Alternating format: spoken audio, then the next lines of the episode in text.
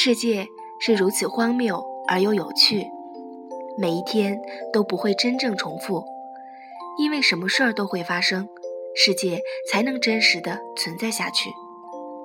花式电台，我是冰花。窗子里和窗子外。小时候上幼儿园，老师必须把我的座位单独排在窗口。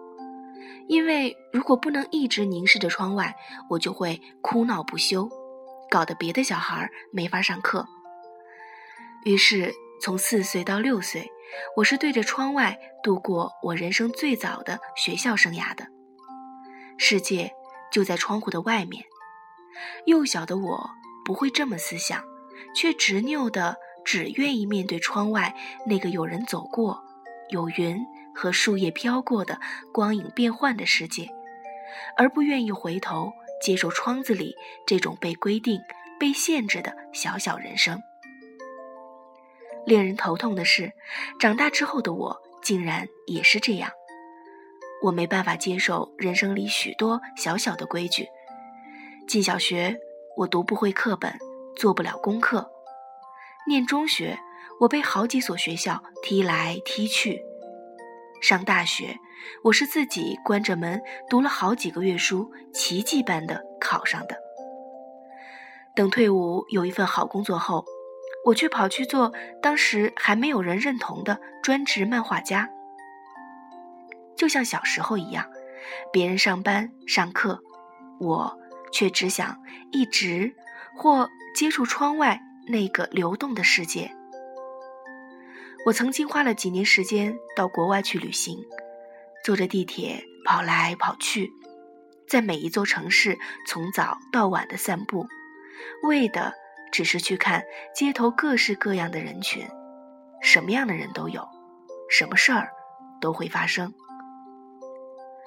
世界是如此荒谬而又有趣，每一天都不会真正的重复，因为什么事儿都会发生。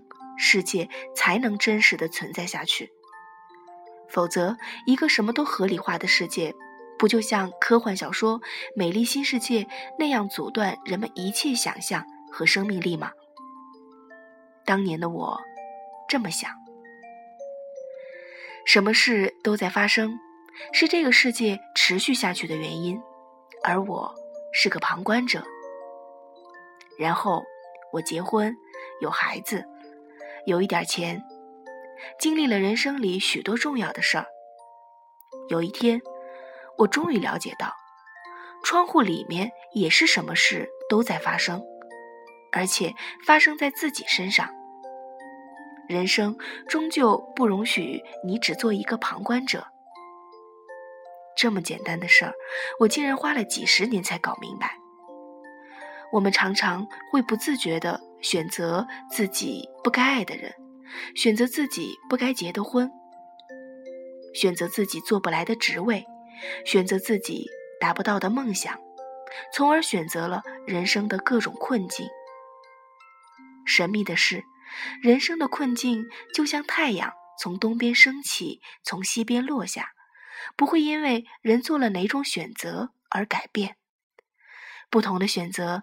只带来不同程度的困境而已。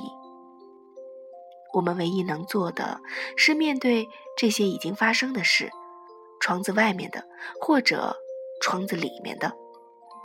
我常回忆起某些艰难的日子里，情绪如浪潮般涌来。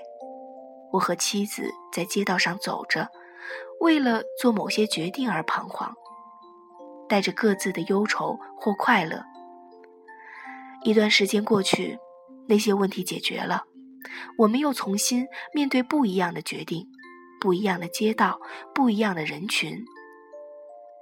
可能这就是人生吧，像拼图游戏，每一小块图片都不会重复，你必须一块一块不怕麻烦的拼起来，最后才看得到整幅风景。